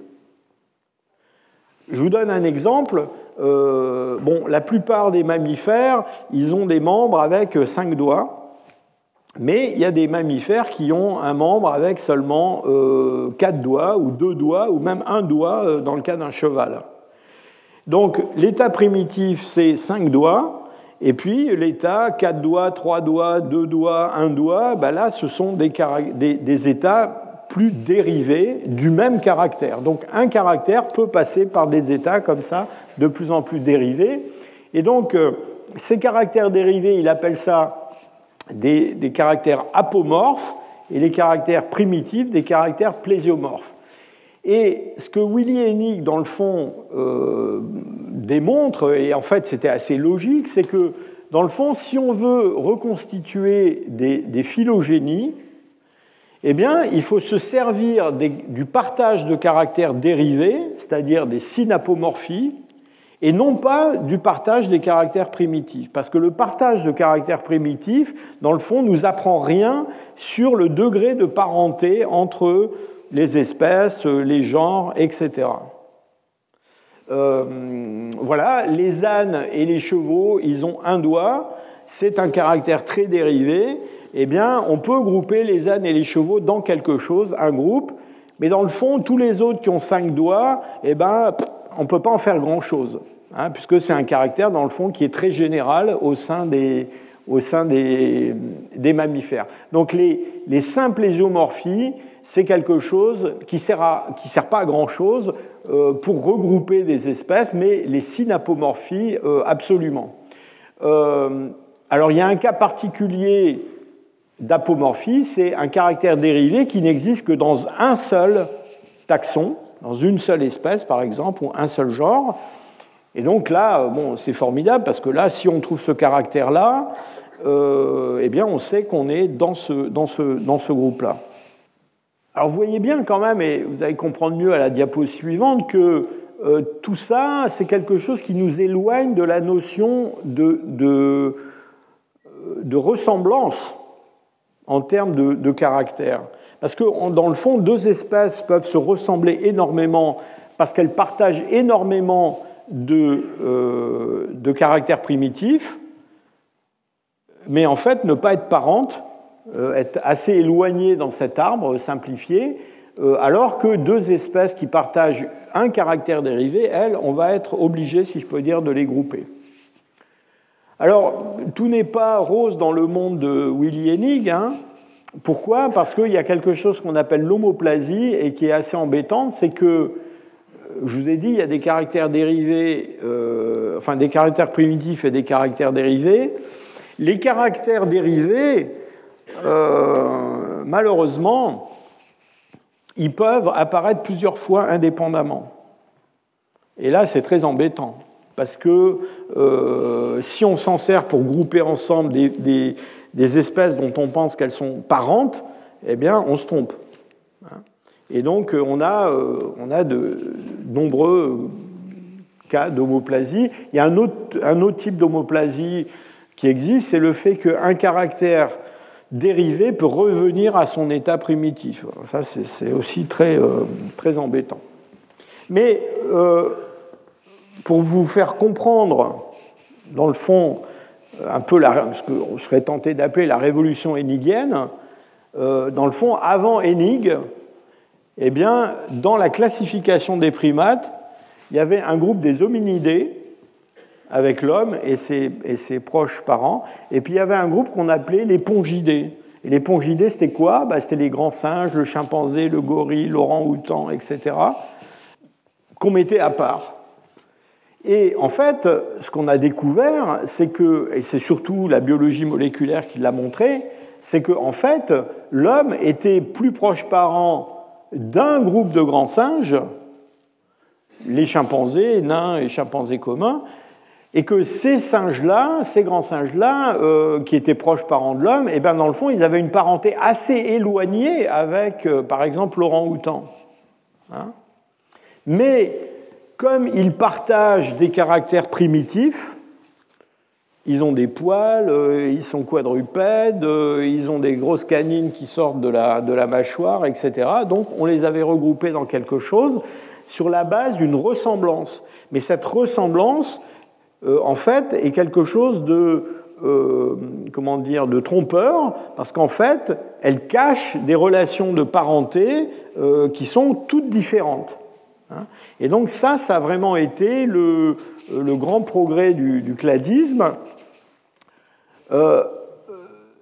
alors, pour Enig, donc je reviens à la définition d'espèce, donc l'espèce énigienne, lui, il a trouvé une solution simple pour définir les espèces. Il construit donc des, cladogrammes, on appelle, ça, on appelle, ça, des cladogrammes, hein, ces arbres qui sont dans le fond construits en utilisant des groupements d'espèces euh, grâce à des caractères dérivés. On, laisse tomber les caractères primitifs et on définit les espèces comme ce qui euh, se passe entre deux nœuds à l'intérieur de cet arbre.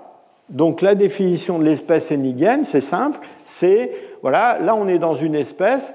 Le jour où cette espèce se sépare en deux autres espèces, elle n'existe plus et euh, on a deux nouvelles espèces. Et ces nouvelles espèces, elles peuvent disparaître ou elles peuvent à leur tour se diviser en deux et donner euh, deux nouvelles espèces. Alors, il y a quand même quelques, quelques problèmes avec, euh, avec la, la, cladistique. Euh, bon, ça mériterait un cours entier, hein, mais la cladistique, c'est-à-dire l'utilisation de ces caractères dérivés pour faire des groupements et donc sans se laisser influencer par les ressemblances, ça marche très bien pour euh, des taxonomies de rang très élevé. C'est-à-dire si vous, si vous regardez euh, des, des familles, des, même des genres, des choses comme ça, on arrive, on arrive assez facilement à utiliser la cladistique. Quand on regarde, quand on utilise la cladistique pour essayer de débrouiller les relations de parenté entre des espèces très proches les unes des autres, ça devient très compliqué. Pourquoi? Parce qu'il y a beaucoup d'homoplasie. Vous avez imaginé deux espèces d'antilopes euh, très proches l'une de l'autre qui vivent en Afrique quelque part, euh, dans une région où le climat va devenir plus aride. Comme elles ont, dans le fond, un génome qui n'est pas très différent, il y a de grandes chances que, du point de vue adaptatif, il se passe la même chose dans, dans toutes ces espèces. C'est-à-dire, par exemple, que leurs dents se mettent à devenir à croissance euh, plus continue pour répondre au caractère abrasif de l'alimentation ou de, choses comme ça. Et donc, euh, quand on fait un traitement cladistique de caractère, comment on fait? On construit une matrice, hein, c'est-à-dire on a des colonnes avec des espèces, on a des lignes avec des caractères, le plus grand nombre de caractères possible, puis, en fait, on a des programmes informatiques qui traitent ces matrices. Hein. et ces programmes, ils sortent des cladogrammes comme ça. Et ils sortent. Il n'y a pas de cladogramme idéal parce qu'il y a toujours de l'homoplasie. Et donc, simplement, on va choisir le cladogramme qui est le plus parcimonieux, celui où il y a le moins d'homoplasie. Euh, le problème, c'est que plus on s'intéresse à des espèces qui sont proches, et moins, il va y avoir de différence entre le cladogramme le plus parcimonieux et le second un peu moins parcimonieux. Et donc là, la question de savoir lequel est le bon euh, devient assez compliquée. Donc le cladim, ça marche bien pour des, des taxons de rang assez élevé. Voilà, chez les hominines, en général, les analyses cladistiques, ça se termine comme ça, c'est-à-dire qu'on arrive, en fonction des, par exemple, la liste de caractères qu'on utilise ou de la partie du squelette qu'on regarde, eh ben, on trouve des cladogrammes qui sont un peu différents. Euh, pour euh, comment dire, euh, continuer sur le thème, alors cette fois-ci de l'espèce paléontologique, donc je vous ai dit, l'espèce paléontologique, elle pose des problèmes particuliers, et bon, ça nous concerne directement. Euh, elle pose des problèmes particuliers. Pourquoi? Bah, Parce que d'abord, on ne peut pas tester l'interfécondité de formes qui n'existent plus. Hein. Euh, c'est-à-dire que euh, bon, on a la chance d'avoir le génome de l'homme de Néandertal ou des Denisoviens, mais enfin, c'est quand même, on ne va pas très loin dans le temps. Hein. Mais si on remonte à un million d'années, deux millions d'années ou beaucoup plus loin, bah là, euh, il est impossible de dire quelque chose sur est-ce qu'ils sont hybridés, pas hybridés, etc. Donc ça, c'est un premier problème. Le deuxième problème, c'est que euh, toujours euh, vis-à-vis de ce critère de comment dire d'interfécondité, dans le fond, quand on remonte dans le passé le long d'une lignée, eh bien, euh, les individus sont liés d'une génération à l'autre par une chaîne d'interfécondité. C'est-à-dire, on peut aller de moi à l'ancêtre commun des hommes et des chimpanzés il y a 7 millions d'années par une chaîne d'individus qui étaient tous interféconds, euh, par définition, puisqu'ils ont produit une descendance. Mais en même temps, il est certain que si on avait une machine à voyager à travers le temps, et, qu'on remonte au-delà euh, d'une certaine date, eh bien, cette interfécondité, elle se perdrait, bien évidemment. On ne peut pas remonter jusqu'à euh, une espèce de petit lézard qui vivait au Trias et qui est lié aux hommes d'aujourd'hui par une chaîne d'interfécondité. Hein. Euh, donc ça, c'est un problème. Ensuite, bon, je vous ai dit tout à l'heure, dans, la, dans la vision énigienne de la taxonomie, on se sert dans le fond euh, de ce qu'on appelle les cladogénèses, c'est-à-dire les séparations de taxons de lignées différentes euh, pour créer des points singuliers et dans le fond pour créer une trouver une discontinuité qui va nous permettre de dire, eh ben, on va appeler ça une espèce, qu'il y a euh, avant ce nœud, ça serait une espèce, et puis après les espèces fibres, on leur donnera un autre nom. C'est un peu arbitraire parce que de part et d'autre du nœud, il est probable qu'on a toujours affaire à des formes qui seraient interfécondes. Se pose aussi le problème de la survie de l'espèce mère. Hein qui peut exister après avoir donné naissance à, d'autres choses. Donc d'une façon plus générale, euh, en paléontologie, on est constamment confronté à cette notion que euh, s'ajoute à la difficulté de faire des divisions qui sont des divisions euh, horizontales, c'est-à-dire entre des groupes qu'on va pouvoir séparer les uns des autres à une époque donnée, mais s'ajoute à cela la difficulté que on est confronté régulièrement à la nécessité de, euh, dans le fond, euh, faire des coupures le long d'une lignée pour décider à un moment donné que c'est plus la même espèce. Et là, ma foi, le problème c'est euh, est-ce que c'est arbitraire ou est-ce qu'il y a une façon de, faire? Alors je vous donne deux exemples. chez, chez les hominines, donc on a euh, Homo erectus, qui est une espèce qu'on connaît en Afrique qui a déjà 2 millions d'années et qui a existé en Asie jusque euh, peut-être il y a 125 000 ans. Donc une durée absolument extraordinaire.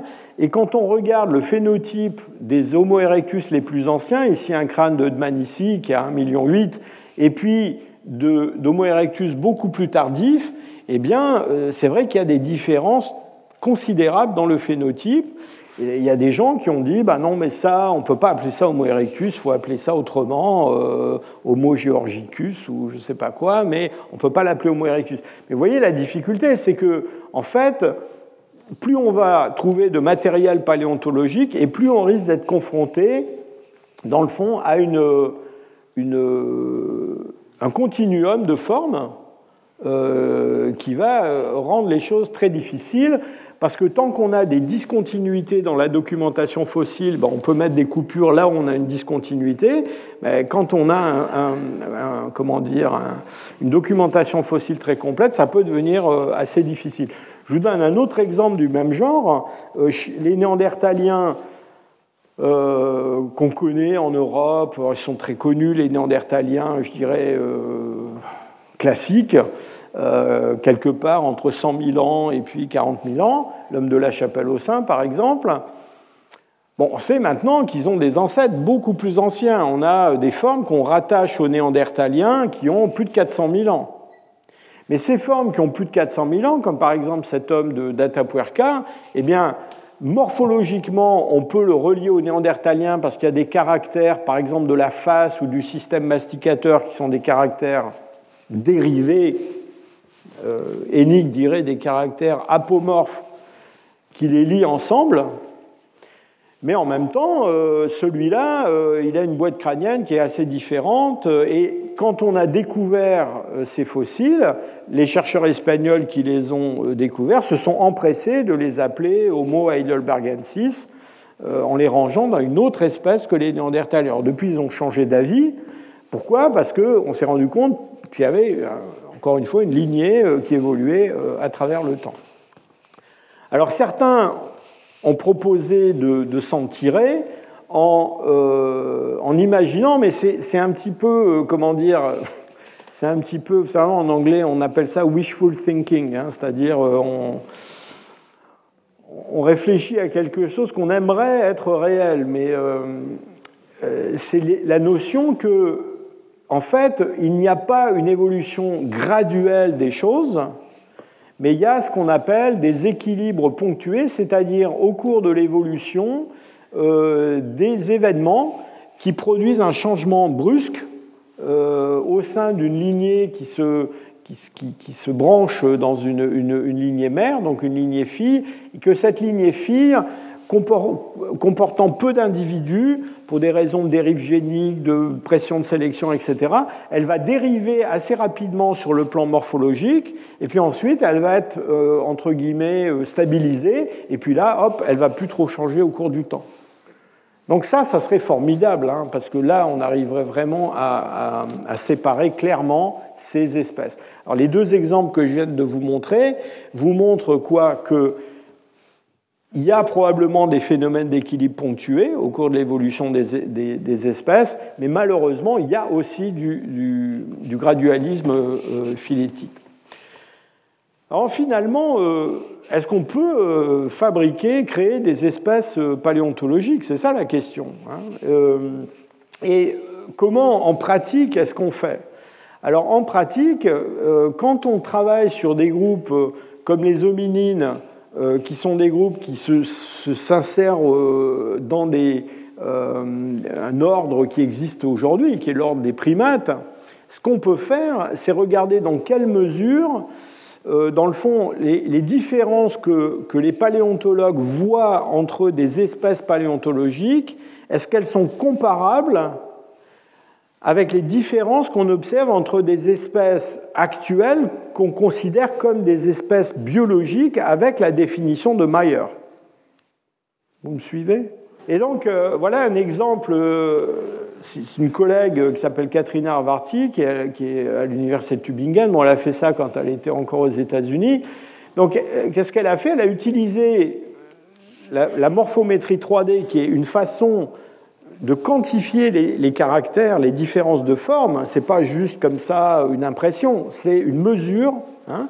et donc on peut prendre des tas d'espèces, euh, utiliser un système de coordonnées sur le crâne par exemple, et puis ensuite mesurer des, distances de forme, c'est l'échelle que vous avez là en bas, et puis voir comment différentes espèces de primates, euh, dans le fond, d'abord se regroupent euh, du point de vue de la, taxinomie et puis de la parenté, mais aussi du point de vue de la, ressemble, enfin de la proximité de forme. Hein. Et là, en fait, cette, cette proximité, elle s'exprime par la longueur de ces segments.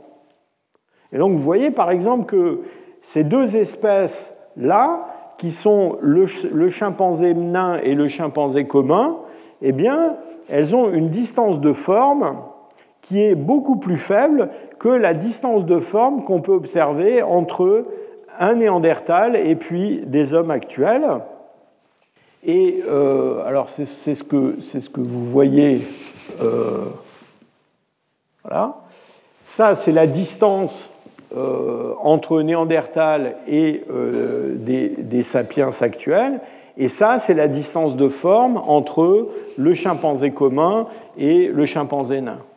Donc, autrement dit, ce qu'elle dit dans cet article, c'est bah, si, on, compare à des espèces de primates actuelles qu'on peut étudier, eh ben, la différence de forme entre un néandertal et puis un, sapiens est plus grande que ce qu'on observe entre des espèces proches de primates actuelles. Autre exemple du même style, ça c'est une étude sur euh, l'enclume, qui est un tout petit osselet de l'oreille moyenne. Donc pareil, on fait de la morphométrie 3D. Et ce qu'on voit, c'est que l'enclume de l'oreille moyenne des néandertaliens, dans un espace à trois dimensions qui, mesure les distances de forme, eh bien, il est aussi différent de l'enclume euh, d'un homme actuel euh, que cet homme actuel euh, n'est différent d'un chimpanzé ou d'un gorille. Donc avec ce raisonnement-là, on dit, ben voilà, il y a autant de différences, donc pourquoi on ne ferait pas une espèce à part pour euh, Néandertal. Évidemment, euh, sous-jacent à ça, il y a le, quand même le problème que euh, on sait, on le sait dans la nature actuelle, il y a des, des espèces ou des groupes d'espèces qui sont extrêmement plastiques du point de vue de leur anatomie, de leur phénotype, euh, alors je ne veux pas parler d'espèces domestiques comme le chien, mais bah, prenons le loup par exemple, qui, est lui une espèce sauvage. Bah, le loup, il y a pas mal de carnivores comme ça, le tigre aussi, euh, où on a une, quand même une très très grande variabilité. Ce sont des espèces qui ont une très, un très grand, euh, très grande répartition géographique avec beaucoup de variabilité de taille, de forme, etc. Donc il faut un peu se méfier quand même de la forme. Alors, pour ne pas vous laisser quand même partir un peu désespéré par euh, toutes ces remarques négatives, je voudrais revenir aux publications de M. De Queiroz que je vous encourage à, lire. Il a fait deux ou trois articles que vous pouvez facilement trouver sur Internet. Et donc, Kairos, il s'est beaucoup intéressé, dans le fond, ce tableau que je vous ai montré tout à l'heure, à toutes ces définitions de l'espèce, à tous ces concepts différents de, l'espèce.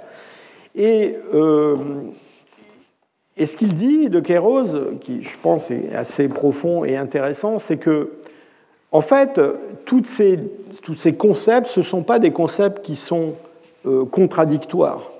En fait, ils se ramènent tous à un, concept que lui appelle un concept unifié de l'espèce, et qui est euh, l'idée que les espèces, vous vous souvenez cette, ce schéma de la, cette unique figure de l'origine des espèces de Darwin, euh, il dit ce sont des, lignées de métapopulation qui évoluent séparément.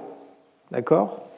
Et il dit ça, c'est vraiment l'élément commun à toutes les définitions de l'espèce, que ce soit l'espèce paléontologique, l'espèce de Mayer ou d'autres espèces.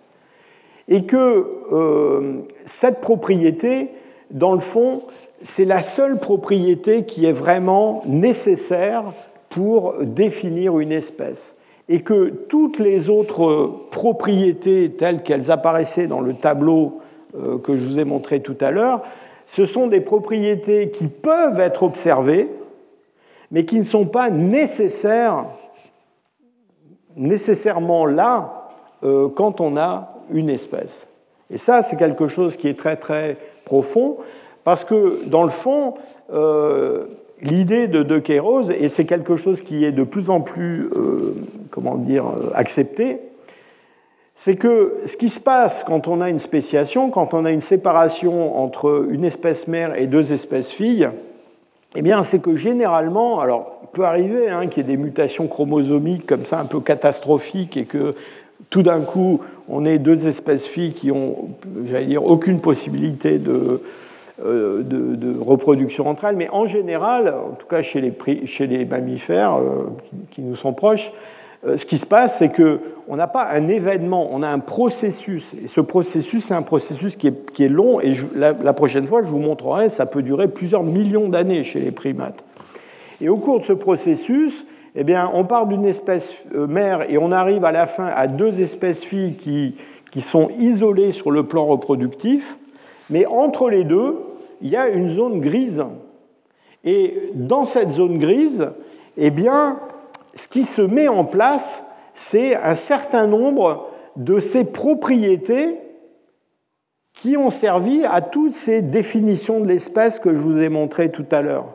Autrement dit, toutes ces définitions, ce ne sont pas des définitions contradictoires, sont plutôt des définitions qui s'intéressent à des niveaux différents dans cette zone grise.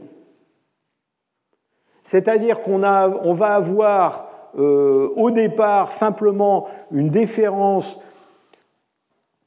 dans le génotype entre ces deux, entre deux populations. Et puis quand le temps va passer, eh bien, on va commencer dans le phénotype à avoir des différences morphologiques. Donc ça, c'est la définition morphologique de l'espèce. Et puis ensuite, on va avoir des différences dans l'écologie, donc ça, c'est la définition écologique de l'espèce.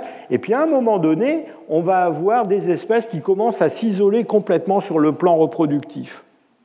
Et donc toutes ces définitions ne sont pas des définitions contradictoires. Encore une fois, c'est plutôt, il faut voir ça comme une espèce de, séquence euh, qui nous fait démarrer avec une espèce ancestrale et qui nous fait euh, arriver avec des espèces complètement séparées.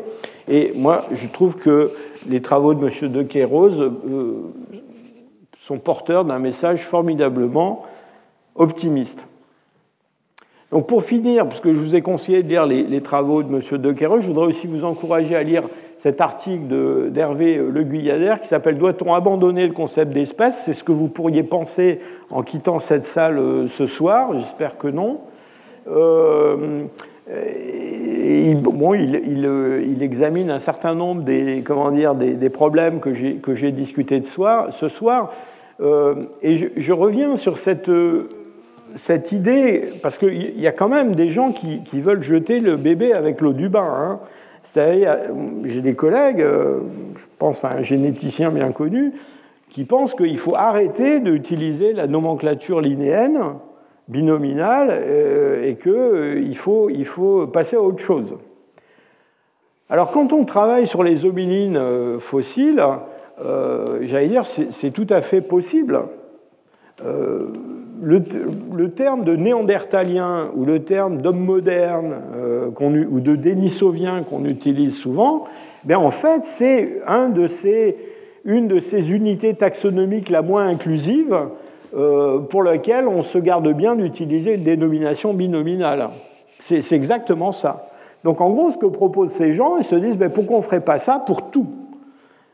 Alors, je pense que ça pose un certain nombre de problèmes. Pourquoi? Ben Parce que, euh, alors en gros, ils se disent euh, l'inné c'est du latin, c'est voilà, typologique, c'est archaïque, etc. Le problème, c'est que les dénominations d'espèces linéennes sont des dénominations qui sont extrêmement codifiées, c'est-à-dire vous ne pouvez pas créer une espèce comme ça euh, à, votre, à, votre, guise. Euh, il y a des, règles pour créer une espèce, il y a des règles pour fusionner des espèces centrales quand on se rend compte qu'on a créé à tort une espèce. Donc il y a un code international de nomenclature. Et si demain on disait on jette le code international de la nomenclature zoologique et puis on va renommer euh, le million et demi d'espèces qu'on connaît par des noms euh, qu'on veut, euh, je ne pense pas qu'on fera un énorme progrès. Et pensez à une chose, par exemple, on parle beaucoup aujourd'hui d'espèces menacées. Bah, c'est très important de pouvoir faire une liste des espèces menacées. Et je pense que si on se débarrassait du concept d'espèces, on aurait déjà un sérieux problème euh, avec cette liste des, espèces menacées. Et encore une fois, lisez de Kairos, vous verrez que euh, si, vous, si vous acceptez cette notion que les espèces, en fait, ce sont des lignées de métapopulations qui évoluent indépendamment, et que tout le reste, dans le fond, ce sont des propriétés contingentes, y compris l'interfécondité ou l'isolement reproductif, eh bien vous verrez que l'espèce, ça marche. Bonsoir. Retrouvez tous les contenus du Collège de France sur www.colège-2-france.fr.